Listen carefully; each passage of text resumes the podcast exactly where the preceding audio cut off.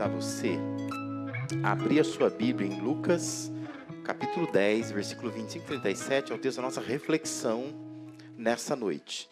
Lembrando que esse texto é a parábola do chamado bom samaritano.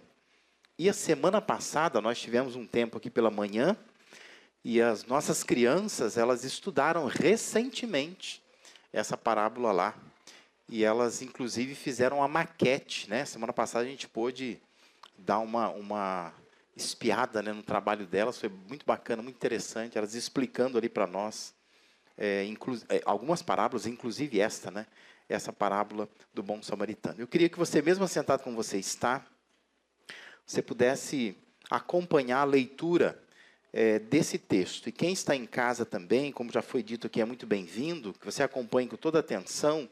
Ou logo após esse texto aqui, nós temos a interessante história da Marta e da Maria. Eu queria é, te propor né, que você fizesse como a Maria, né, a Maria que assentou-se aos pés de Jesus para ouvir os ensinamentos, e a Marta tão agitada, tão perto dela, incapaz de ouvir os ensinamentos. Então nós estamos aqui, tem uma avenida agitada ali fora, um mundo lá fora agitado, mas que a gente possa deixar lá fora esse mundo agitado da Marta e a gente ficar aqui dentro na calmaria, né, aos pés de Jesus, porque certamente ele tem coisa boa para mim, para você, para nos ensinar, para nos instigar, estimular a pensar nessa noite aqui. Então vamos lá. Lucas 10, 25 a 37 diz assim: certa ocasião, um perito na lei levantou-se para pôr Jesus à prova e lhe perguntou: Mestre, o que preciso fazer para herdar a vida eterna? O que está escrito na lei, respondeu Jesus. Como você a lê? Ele respondeu: Ame o Senhor, o seu Deus, de todo o seu coração, de toda a sua alma e de todas as suas forças e de todo o seu entendimento. E ame o seu próximo como a si mesmo. Disse Jesus: Você respondeu corretamente, faça isso e viverá. Mas ele, querendo justificar-se, perguntou a Jesus: E quem é o meu próximo? Em resposta, disse Jesus: Um homem descia de Jerusalém para Jericó, quando caiu nas mãos de assaltantes. Estes lhe tiraram as roupas, espancaram-no e se foram, deixando-o quase morto. Aconteceu estar descendo pela mesma estrada um sacerdote. Quando viu o homem, passou pelo outro lado. E assim também um levita. Quando chegou ao lugar e o viu, passou pelo outro lado. Mas um samaritano, estando de viagem, chegou onde se encontrava o homem e, quando viu, teve piedade dele. Aproximou-se, enfaixou-lhe as feridas, derramando nelas vinho e óleo. Depois colocou-o sobre o seu próprio animal, levou-o para uma hospedaria e cuidou dele. No dia seguinte, deu dois denários ao hospedeiro e disse-lhe: Cuide dele. Quando voltar, lhe pagarei todas as despesas que você tiver. Qual destes três você acha que foi o próximo do homem que caiu nas mãos dos assaltantes? Aquele que teve misericórdia dele, respondeu o perito na lei. Jesus lhe disse: Vá e faça o mesmo. Amém? Como eu já disse, todos nós conhecemos bem né, essa história. Inclusive, o, nome bom samaritano, às vezes a gente usa até para debochar de alguém, né? Quando alguém está querendo ser bondoso com alguém que você não quer que seja, você fala assim, está tentando ser bom samaritano, né? A gente acaba fazendo isso, né? Nós sabemos que tem hospitais chamados chamado bom samaritano, porque é essa ideia de bom samaritano é uma ideia assim de, de amor, de bondade, né? De alguém que faz o bem pelas outras pessoas. É, então nós conhecemos muito bem né, a expressão, a história, o conteúdo da história. Mas essa história tão popular, ela é por vezes tão mal interpretada. Né? Na verdade, nós temos vários textos da Bíblia. Não vai mudar de novo aqui, ó. Não está funcionando. Você muda aí. Mas vários textos da Bíblia, as pessoas acabam fazendo isso. Nós temos a mania de olhar para a Bíblia e a gente não sabe ler a Bíblia. E a gente gosta de transformar é, textos bíblicos no que a gente chama de alegorias, né, de simbolismo, encontrar significado que quem escreveu ou quem contou a história lá atrás nunca pensou nisso, né? É o imaginário popular que às vezes prefere atribuir uma figura a um texto é, que foi falado na, na, nos tempos antigos lá. E essa parábola do bom samaritano, ela é uma parábola que ela é castigada desde o segundo século. Porque homens como Orígenes, por exemplo, um que a gente encontra em livros de história da igreja falando sobre ele, ele era discípulo de Clemente, ele entendia essa parábola de uma forma assim extremamente simbólica, né? Tentando identificar cada pessoa, cada personagem da história, ou cada é, é, situação ali com alguma coisa. E isso foi repetido, muitas vezes, até hoje é repetido. Se você der uma pesquisadinha na internet, gastar um tempinho no YouTube, por exemplo, você vai encontrar pastor falando até hoje sobre isso. E fazendo essa mesma leitura, né, como Orígenes começou lá, Agostinho, né, o chamado Santo Agostinho, cristalizou muito isso. E muita gente gosta de ler a parábola dessa maneira, né? Ou seja, entende que esse homem que estava descendo pelo caminho é o Adão. Jesus estava contando uma história para nos fazer lembrar do Adão. Entendendo que Jerusalém é o paraíso, né? Jericó é o mundo, né? Quer dizer, o Adão está saindo do jardim para o mundo. Olha que, que coisa fantasiosa, né? Os salteadores são demônios, Satanás, né? o sacerdote é a lei, o levita são os profetas, não sei qual é a conexão, eu não entendi. Levita com profeta não tem nada a ver, né? Ah, o samaritano é Cristo, o óleo e o vinho que são aplicados na, na, nas feridas dele seria o Espírito Santo, a hospedaria seria a igreja, o hospedeiro é o apóstolo Paulo, e os dois denários é o batismo e a ceia. Eu, eu acho engraçado, com todo respeito. Mas assim, é, é muita fantasia, né? Você olhar para uma história tão bonita como essa que tem um contexto, né, que é um alguém que pergunta, Jesus está respondendo, usando já para ilustrar algo que ele quer responder, você ilustrar mais ainda, né, você fazer a ilustração da ilustração, para tentar achar um significado que o próprio Jesus, quando contou, nunca pensou nisso, né? Mas nós olhamos e preferimos, às vezes, ficar achando essas conexões que, assim, é difícil entender como que elas poderiam existir. Essa história aqui, ela é contada por causa de um religioso. O texto diz que há um intérprete na, na lei de Deus que ele tem como motivação, diz o texto aí de, de Lucas, né? Ele quer pôr Jesus à prova. E não necessariamente é uma coisa muito negativa, tá? Mas ele quer saber assim, como que Jesus responde a essa questão? E com essa finalidade, a pergunta dele é assim: como uma pessoa pode herdar a vida eterna? E Jesus, como ele representa um tempo, que talvez seja diferente do nosso tempo, aonde assim, a tendência é, toda vez que você perguntava para um sábio, o sábio não dá resposta a não ser uma pergunta, ele devolve pergunta. Jesus faz a mesma coisa. A resposta dele é uma pergunta. Jesus fala assim: o que está escrito na lei? Porque ele é, ele é um perito na lei, ele conhece a lei. E a pergunta de Jesus é: como é que você lê a lei? Como é que você interpreta? Fala para mim. Né? Então ele responde a pergunta com uma pergunta. Ele devolve uma pergunta. E o religioso, ele sabe como resumir a lei de Deus nos modos que Jesus já havia feito. Ou seja, como é que você resume a lei de Deus? Amar Deus sobre todas as coisas, amar ao próximo como a si mesmo. E Jesus fala para ele, cara, você está, ó, nota 10 para você. Porque você respondeu bem, e é isso. E Jesus recomenda a ele, então, dizer assim, olha, você matou a charada, segue a tua vida, né?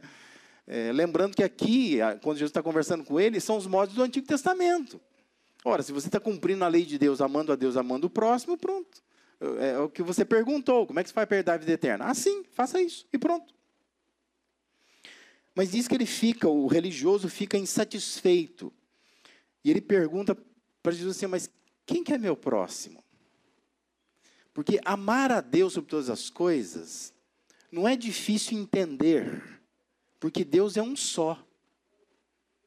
Agora que você diz assim, eu tenho que amar o próximo, eu falo assim, mas quem é o meu próximo? É tanta gente. Quem é o próximo? Me ajuda a entender quem é meu próximo. E Jesus então passa a contar essa história chamada a parábola do bom samaritano.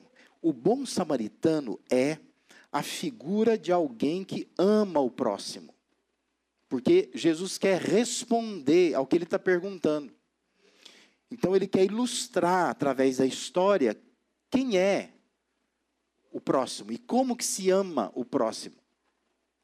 E aí então o bom samaritano acaba sendo o retrato de uma pessoa amorosa, que é o que a gente quer falar aqui nessa noite. Que nós precisamos nesse mundo de tanto desamor, nós precisamos resgatar o que é ser de fato uma pessoa amorosa. Por isso que eu quero que você pense comigo hoje, quais são os sinais, quais são as características de pessoas amorosas.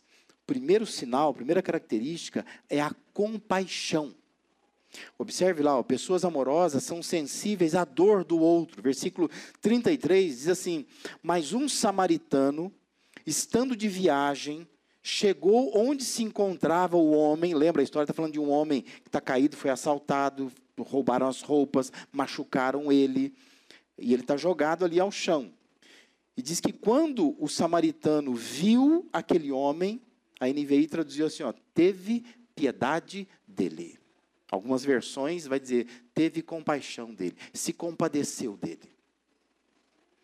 O primeiro sinal, a primeira característica de pessoas que são pessoas amorosas de verdade, elas têm compaixão, elas têm piedade de outras pessoas. Na história de Jesus, desce pelo mesmo caminho conhecidamente perigoso, porque diz os historiadores que é uma estrada de 28 quilômetros. E, e, e essa estrada, ela, ela declina de Jerusalém para Jericó. Que nesta época não, não, não era a cidade de Jericó destruída por Josué lá. É uma outra localidade também chamada Jericó, 28 quilômetros de Jerusalém.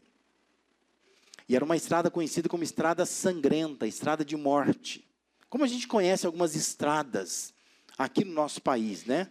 A gente dá nome a lugar perigoso, curva da morte. Não é? A gente não diz assim, ali é a curva da morte, porque muita gente morre ali. E essa estrada, ela era conhecida como uma estrada sangrenta, uma estrada de morte. Pessoas morrem ali, ela é perigosa. E Jesus conta uma história que a história não é verídica, mas ela espelha fatos verídicos. Que esse é o sentido das parábolas, né? Elas têm semelhança com a realidade. E, e o homem que ouve, os discípulos que ouvem, eles sabem que o que Jesus está contando não é uma coisa hipoteticamente absurda, é uma coisa real, palpável.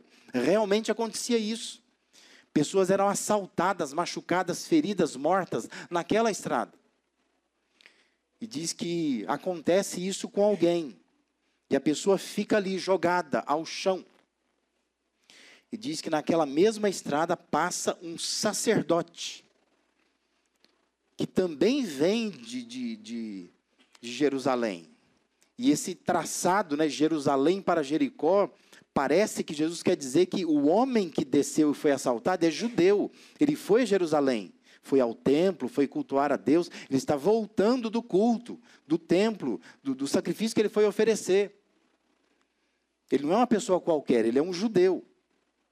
E o sacerdote, na história de Jesus, vê ser humano necessidade e não faz nada. Nada, nada, nada. Né?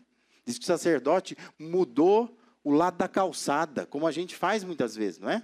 Quando você vê alguém que você não confia, ou que você não quer contato, que você se assusta, você muda o lado da calçada.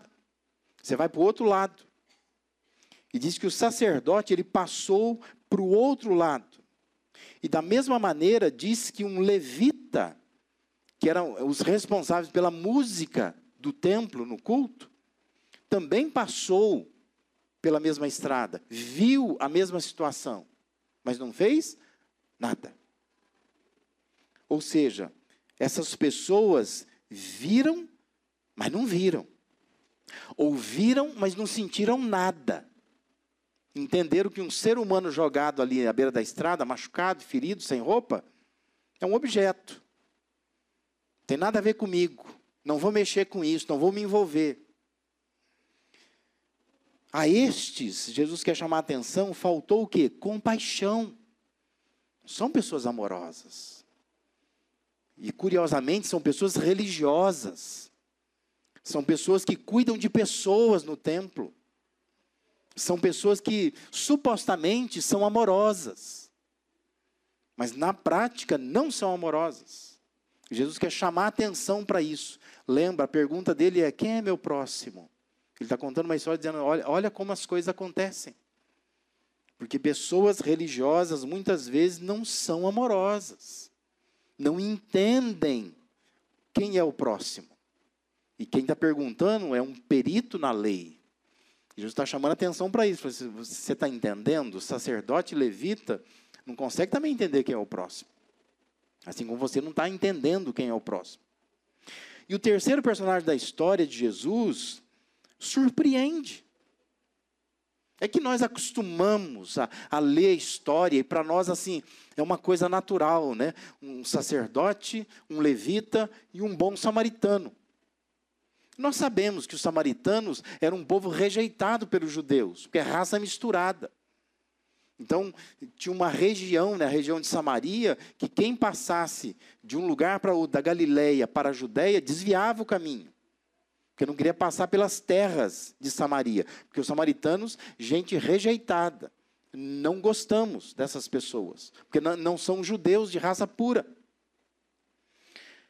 Mas é interessante porque na, na, sequência lógica de quem estaria ouvindo a história de Jesus, deveria ser assim, ó, passou um sacerdote, passou um levita, quem mais estava no templo? No templo tinha sacerdotes, tinha levitas tinha os membros do templo, ou seja, os leigos. Se fosse trazer isso para o nosso contexto aqui, né, dizer, ó, passou o pastor, né? Passaram os músicos da igreja, quem falta passar? Os membros da igreja. Alguém da igreja passou. Mas não. A história de Jesus lança o negócio lá adiante. Passou um samaritano. Mas o que, que tem a ver um samaritano com essa história?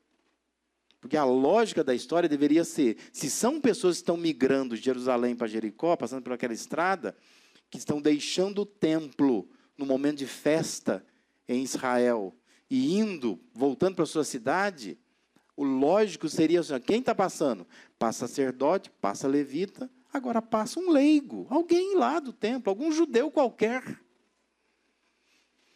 E esse judeu qualquer, se fosse usado como exemplo de amor, já seria suficiente para escancarar né, a religiosidade falsa das pessoas.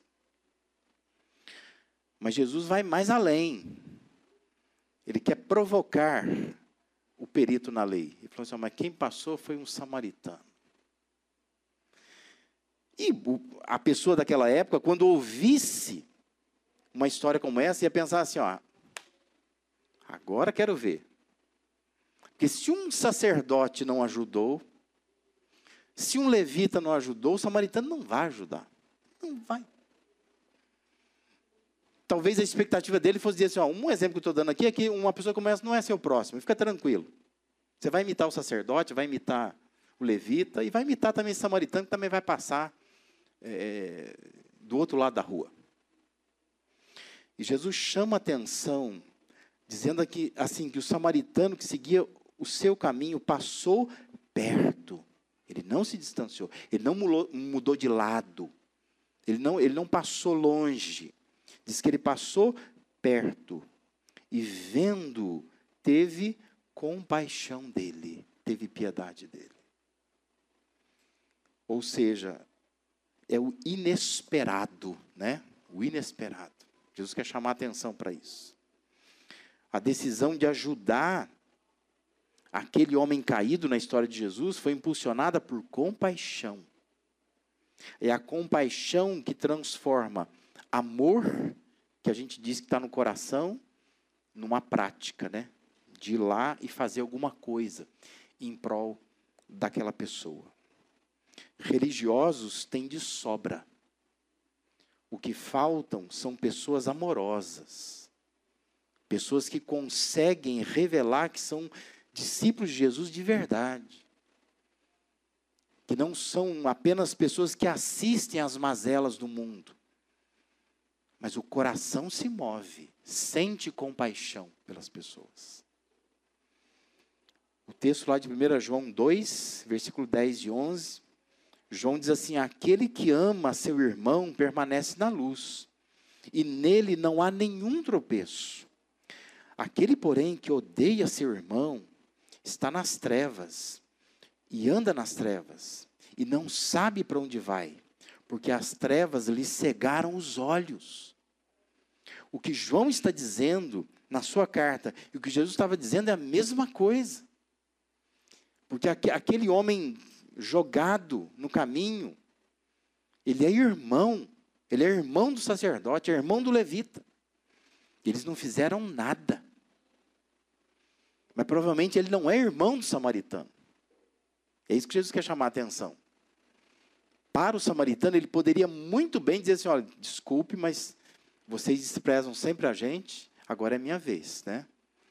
Há de passar alguém do seu povo que te ama, que te é, abraça, que vai cuidar de você. Mas na história de Jesus, o samaritano vai além. Ou seja, é alguém que não está nas trevas. Jesus quer chamar atenção para isso. Se você é alguém que não se compadece, que os seus sentimentos, seus movimentos emocionais são muito mais para o ódio do que para o amor. João está dizendo: você está nas trevas, você anda nas trevas, você não sabe para onde vai, porque as trevas cegaram seus olhos, você não tem compaixão. Pessoas amorosas são pessoas que têm compaixão. Por isso, meu irmão, minha irmã, se liberte das trevas da impiedade, da falta de compaixão. Seja uma pessoa amorosa, demonstre compaixão pelas pessoas. Se esforce para que a sua vida cristã seja guiada por amor. Permita que o seu sentimento se abale quando você vê é, algumas situações, né? Que às vezes não tem nada a ver com você, mas você está vendo, está passando perto. Você poderia sentir um pouco poderia fazer alguma coisa. E muitas vezes nós não fazemos, nós nos fechamos. Porque isso denuncia que falta-nos amor. Nós não somos pessoas amorosas como Jesus gostaria que nós fôssemos. Nós não amamos o próximo como Jesus gostaria que a gente fizesse. Uma segunda marca, um segundo sinal, uma segunda característica de pessoas amorosas é o cuidado Pessoas amorosas, elas oferecem cuidado aos outros. É quando a compaixão vira cuidado, o sentimento torna-se prático. Não, não é só uma comoção, isso vira uma ação. Que tem gente que chora pelos pecadores, né? Tem gente que se emociona por ver uma situação, mas não faz nada. Nesse caso, a história do samaritano vai evoluindo vai migrando de uma compaixão para um cuidado. O sentimento migra para o prático. Não só uma coisa sentimental, emocional, emotiva, mas torna algo concreto. Observe quantos verbos se usa no texto para descrever as ações de cuidado do bom samaritano. Versículo 34, ó, grifa na sua Bíblia aí, ó. Aproximou-se. Porque ele viu o homem ali. Poderia continuar o caminho. Não. Diz que ele se aproximou. Diz que ele enfaixou-lhe as feridas. Diz que ele derramou nessas feridas vinho e óleo. Diz que depois ele colocou sobre o seu próprio animal.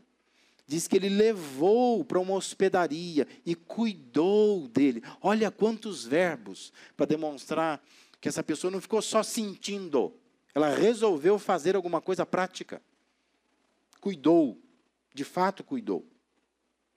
O sacerdote e o levita eram guiados por leis e estatutos.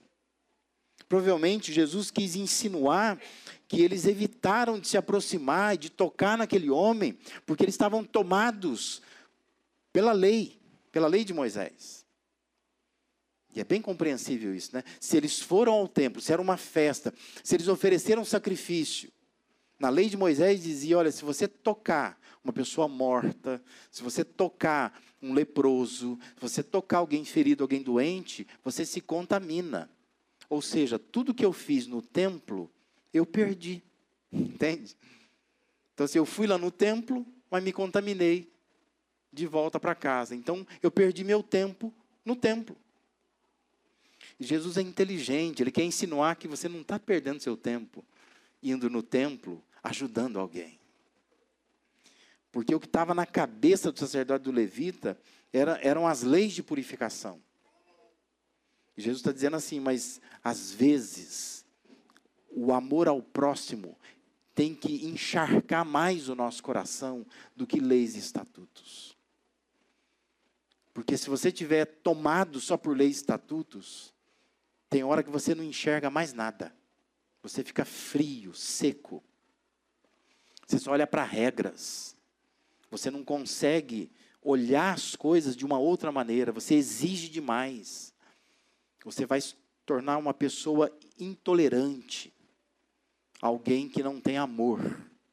Que não consegue cuidar de ninguém.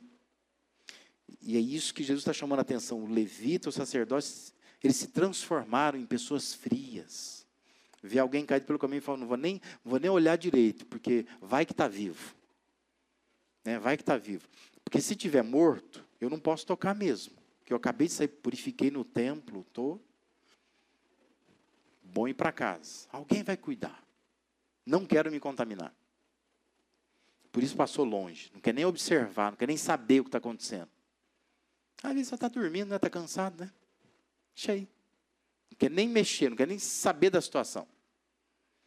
Porque estão preocupados com eles, com o que eles foram fazer e com o que eles supostamente receberam no templo, que é uma purificação.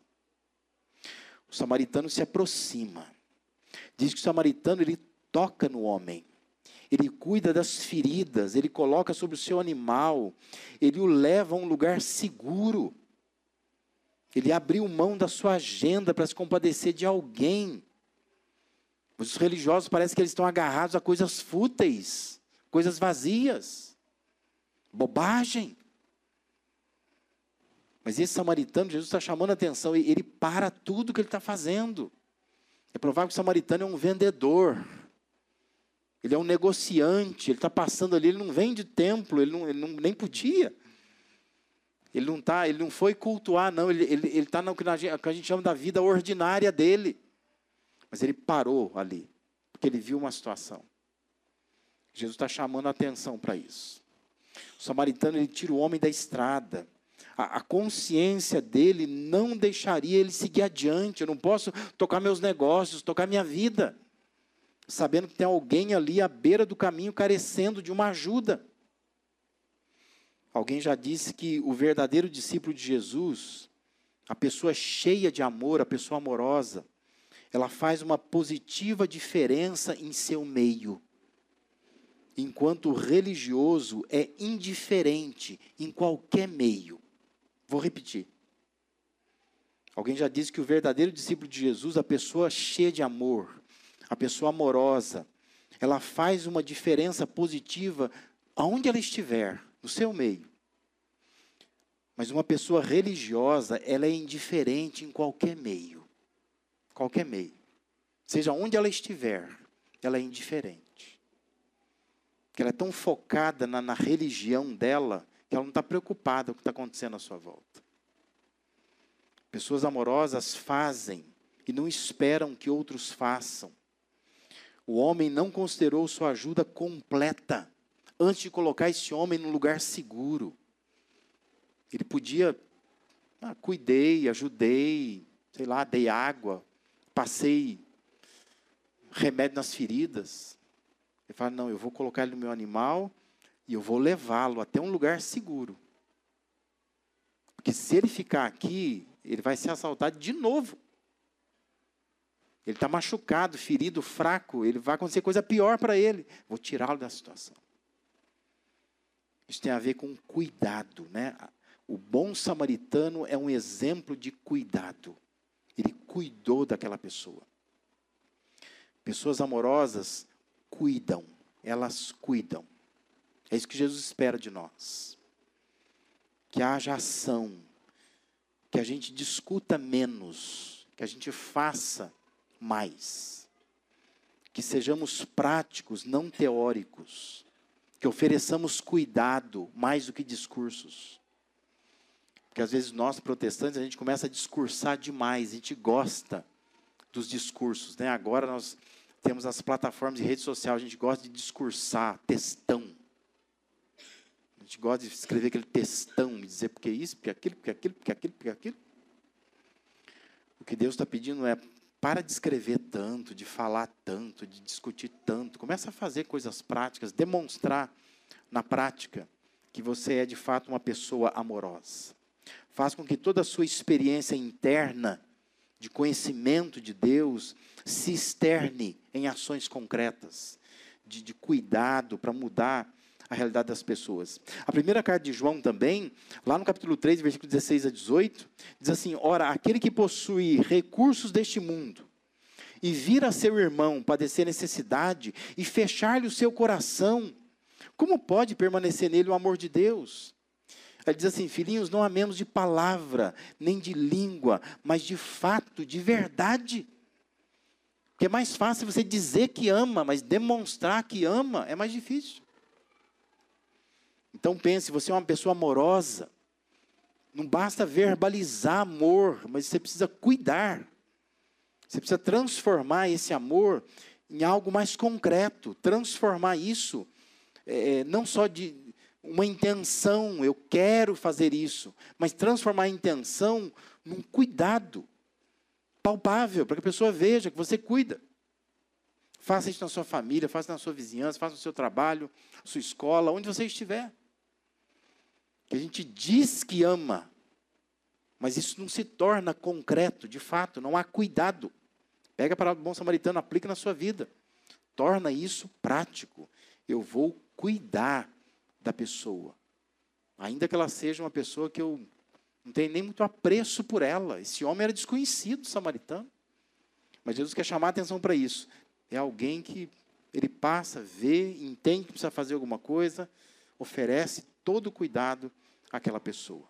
Uma terceira marca, ou sinal, ou característica de pessoas amorosas é o compromisso. Pessoas amorosas, mais do que desejarem ser abençoadas, pessoas amorosas, elas têm um compromisso de ser bênção na vida dos outros. Elas querem ser abençoadoras e não somente ser abençoadas. O verso 35 diz que no dia seguinte, ele deu dois denários ao hospedeiro e disse-lhe: Cuide dele. Quando voltar, eu vou pagar todas as despesas que você tiver com ele. Por isso que a gente entende. Jesus quer contar uma história de um viajante, né? Porque ele vai voltar por ali. Ele tem uma, uma rota dele, né? Fez uma rota, vai passar de novo. Quando eu voltar, me dá conta. Eu vou pagar. Cobra nada dele, não. Fica tranquilo, né? Eu vou te pagar. A gente chama de compromisso. Isso é compromisso. O bom samaritano estava colocando recursos naquela situação. A gente só põe dinheiro em alguma coisa se nós estamos comprometidos com aquilo. Se você acredita naquilo, se você confia naquilo. E diz na história de Jesus que esse homem colocou o dinheiro, falou: deixa que eu pago. Deixa que eu pago. Eu acredito nisso. Eu tenho compromisso com isso. Então eu vou pagar essa conta. Jesus retrata a figura de um samaritano extremamente generoso. Alguém que faz o melhor que pode, é um coração cheio de amor, é uma pessoa comprometida. Não cobra dele. Quando eu voltar, pode deixar a conta anotada aí que eu vou pagar. Isso é compromisso, isso é comprometimento. Aqui está o quadro de alguém que de fato era uma pessoa amorosa. Alguém que transformou a compaixão em cuidado, e fez do cuidado um compromisso. Custa para mim, porque compromisso é isso. Compromisso custa, custa. E o que a gente observa é que cada vez mais nós cristãos estamos querendo pagar menos. Nós não queremos que custe para nós. Nós estamos buscando conforto. E não o caminho do compromisso, porque o caminho do compromisso é desconforto, custa. Dedicação, empenho, custa. E Deus está dizendo: olha, pessoas amorosas são pessoas que pagam preço. Porque cuidar de alguém custa. Não fica barato, custa. Né? Você que é casado, você sabe disso. Paulo diz que o homem que se casa, ele se ocupa em como agradar a sua mulher. É uma ocupação. Podia registrar em carteira, né? Além da profissão que você tem, você tem uma outra ocupação, agradar a esposa. E Paulo diz que a mulher que se casa, ela se ocupa em agradar o seu marido. Então, você mulher que você não trabalha em lugar nenhum, né? Se alguém te perguntar qual a sua ocupação, você diz assim, agradar meu marido. Anota aí, né? É uma ocupação. Custa. Compromisso, né? Custa. Não é fácil. Ah, queremos ter filhos. Se você quer cuidar do seu filho, amar o seu filho, custa. Não é barato, né? E não é, não estou falando de dinheiro só, não, físico, né? Estou falando de custo, custo emocional. Tempo que você tem que dedicar, abrir mão de algumas coisas, colocar prioridade, custa, não é fácil. Ser alguém amoroso é mais difícil. Ser alguém frio, truculento, apático, é muito mais fácil. É só soltar na ladeira que vai. Mas você ser uma pessoa amorosa, sabe aquela coisa assim, preciso dar atenção, a pessoa está meio triste, eu vou falar com ela. Estou sentindo que está meio abatida, vou andar com ela. Cuidar custa. Não é fácil. Exige compromisso de nossa parte. O bom samaritano é o quadro daquele que precisa ir embora, mas ele não abandona ele assume o compromisso de manter o amor em prática, ainda que seja através de outro.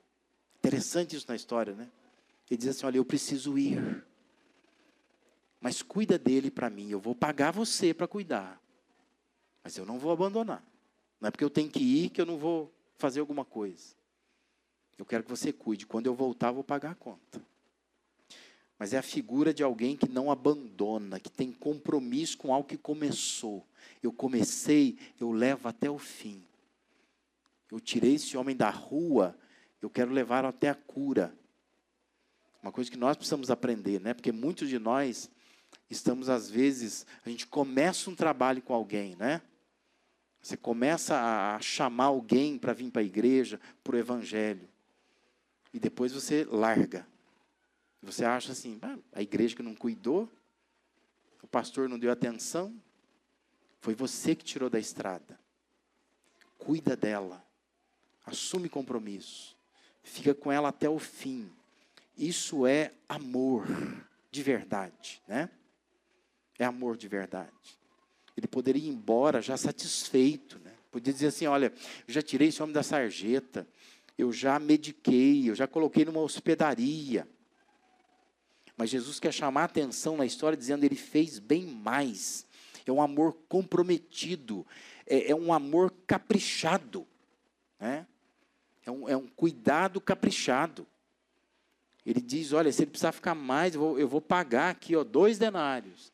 Vai precisar ficar mais, não, não expulsa esse homem daqui, cuida dele. Porque eu tenho esse compromisso, eu vou voltar, eu vou pagar essa conta. A gente poderia dizer que nessa história de Jesus, ele está dizendo assim que esse homem deu o melhor, o melhor que ele podia. Coisa mais caprichada, né? Ele acabou dando. Isso é importante a gente entender nessa noite aqui. Aquele intérprete da lei certamente ficou chocado com essa conclusão de Jesus. Olha lá, versículo 36 e 37 diz assim: qual destes três te parece ter sido próximo do homem que caiu na mão dos salteadores? Responderam o intérprete da lei: O que usou de misericórdia para com ele. Então Jesus disse o que para ele? Vai e procede tu de igual modo. Ou seja, não imita o sacerdote, não imita o levita, imita o samaritano, imita o cara que você detesta. Mas reconheça que a pessoa que você não gosta, ela está fazendo o correto, você precisa fazer também. Que amar ao próximo, você precisa fazer como ele. Olhar para quem precisa, sentir compaixão, oferecer cuidado, comprometer-se com ele. Para que você realmente demonstre que você ama o próximo. Jesus leva aquele homem a pensar que o samaritano, considerado pelos judeus imundo, ele praticava o amor ao próximo e também era o próximo a quem deveria demonstrar amor. Por isso que Jesus pensou o samaritano, né, dizendo assim: você precisa amar o samaritano. Você precisa fazer como samaritano. Então, meu irmão, minha irmã, pense: pessoas amorosas têm compaixão. Como é que você olha para situações que Deus permite que você veja? Você está vendo? que, que você está fazendo? O que está dentro desse coração aí? Você não sente nada. Tem gente que não tem amor pela família, pelo casamento, não tem amor pelos filhos, não tem amor pelo pai, pela mãe, não tem amor pelo vizinho, não tem amor por ninguém. Você não consegue sentir nada. Peça a Deus, no de Deus, quebra o meu coração. Eu preciso começar a sentir compaixão pelas pessoas. Eu não posso ficar vendo a situação e não fazer nada. Então eu preciso me compadecer, eu preciso cuidar. Eu preciso botar alguns verbos na minha vida, eu preciso é, realizar alguma coisa, ações práticas. Peça a Deus, Deus, me ajuda a ter compromisso, a pagar o preço. Deixar dinheiro na hospedaria, dizer, olha, eu vou ter que ir, mas quando eu voltar eu vou pagar o resto. Eu quero de fato está comprometido com isso. Eu sei que amar custa. E eu preciso oferecer então o meu compromisso, de fato, de verdade. É o que Jesus espera dos seus discípulos. É o que se espera de pessoas amorosas. Então, você quer sair daqui mais amoroso, mais amorosa? Queria te convidar a orar nesse momento, se colocar na presença de Deus. Deus me ajuda. Põe no meu coração compaixão como na história de Jesus. Não permita que eu continue olhando situações, observando situações e eu não sinto nada. Me dá compaixão. Me ajuda a cuidar. Me ajuda a oferecer cuidado. Botar em prática a compaixão. E me ajuda a caprichar. Mais do que sentir, mais do que fazer, vou fazer o meu melhor. Eu vou pagar o preço para poder abençoar outras pessoas. Amém?